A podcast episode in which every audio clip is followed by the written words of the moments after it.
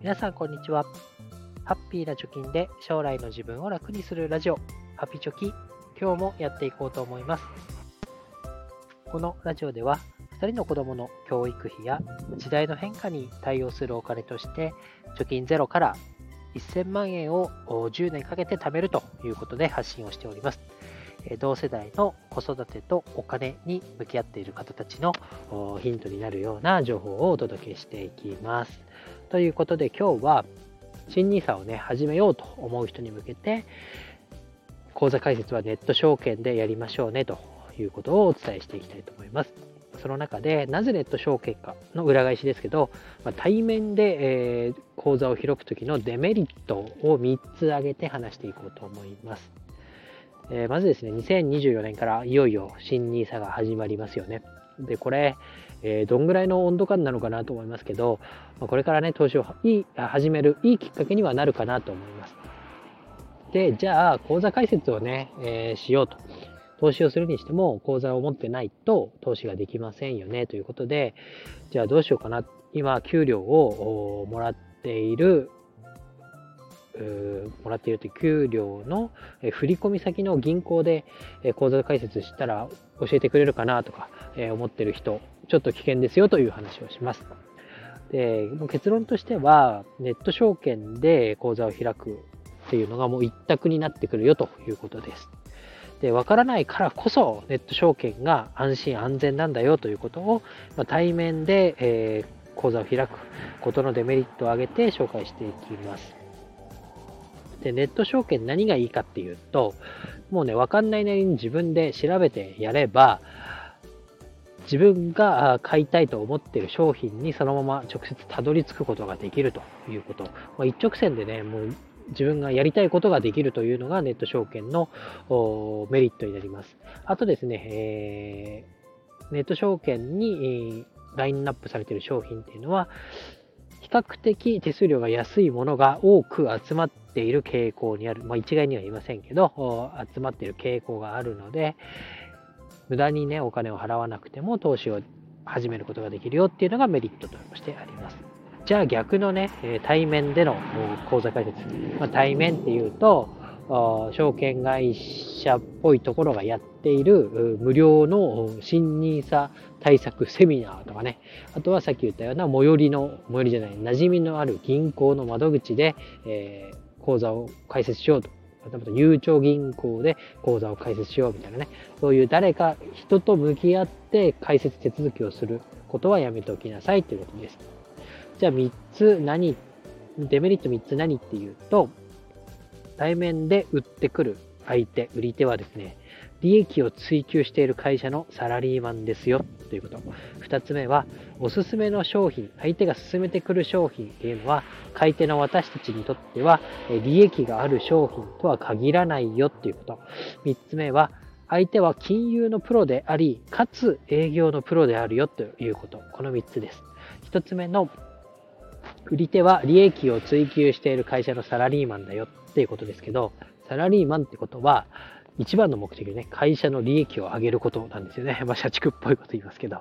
ていうことは、その利益がね、えー、なんで上げなきゃいけないかっていうと、まあ、簡単に言えば自分の給料を稼いでるみたいなことですよね。会社に利益をもたらさない社員っていうのは会社にとっていりませんから、会社員っていうのは会社の利益を追求していくよと。そうなると、二つ目に続く、まあ、相手が進めてくる商品っていうのは、相手の我々にとってはおすすめじゃない場合があるよということです。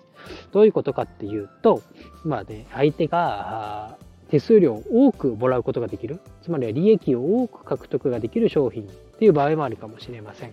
あとは、なんかね、えー、その、売り手とその商品の提供している会社との間に、なんか契約みたいなのがあって、今この商品をこれだけ売ってくれたら、契約金以上にさらに50万円バックしますよみたいなね、そういうなんかその B2B の会社同士でのキャンペーンみたいなのが行われている可能性もあるよと。で、あとは今はね、好調かもしれないけど、今だけみたいなね、えー、で相手にとっても今都合がいい商品だけど相場がこうなった時には自分だけが損するよね。例えばなんだろう。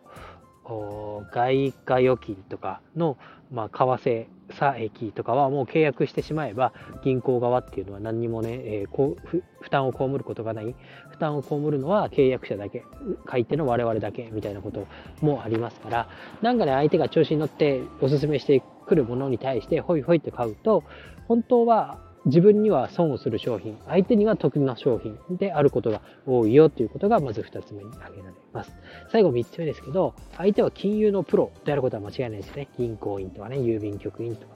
ですけれども、同時に営業のプロでもあるよということです。で相手はね、言葉巧みにね、自分のテリトリーにこう誘導してくるかもしれませんね。例えば、これから投資を始めようというね、初心者がね、えーネギを背負っていくような感じですから、あ無知な私たちに対して横文字でね、コアサテライト戦略を取りましょうとかね、あとはリートを買ったら、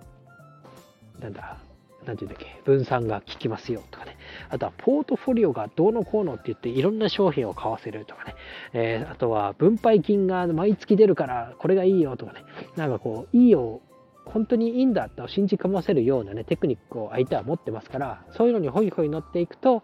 自分に損をしている商品を買わされているかもしれないよということを気をつけた方がいいですよね。なんか新興国の成長がどうかとか、外貨預金がどうだとか、さらにはこう、保険商品をセットで買うと、みたいな、なんか NISA 買いに行って投資をしようと言ってるのになんか保険商品買わされちゃったよ、みたいなね、よくわかんない結論になるかもしれません。なので、まあ、誰かを通じて、誰かっていうのは人を通じて対面では絶対に証券口座を開かない方がいいよとじゃあどうすればいいのっていうと、この放送でも言ってますけど、楽天証券でもいいし、マネックス証券でもいいし、SBI 証券でもいいし、au 株コム証券でもいいし、これら、ね、今挙げた証券会社っていうのはどこもいいよと言われている、松井証券もありますかね、どこももう大差ないよと、あとは使い勝手だよみたいなこと言われてますから、この中から選べばね、えまず間違いないかなと思います。あとはね、えー、これから投資を始めるっていうのは、えー、なかなかこうお金を預けて運用するっていうのは初めての機会だと思いますから、いきなりね、Apple を買おうとか、Google を買おうとかね、そういうことをせずに、投資信託で、かつ、ノーロードっていうね、買い付けに対しては、利益、利益じゃない、手数料が取られない0円で買い付けができるっていう商品から買っていくのがいいかなと思います。この何回か前にはね、この商品買ったらいいよっていう放送もしてますから、ぜひ聞いてみてください。ということで今日はネット証券で口座を開きましょう。対面証券では絶対に口座を開かないでくださいねという放送でした。以上になります。バイバイ。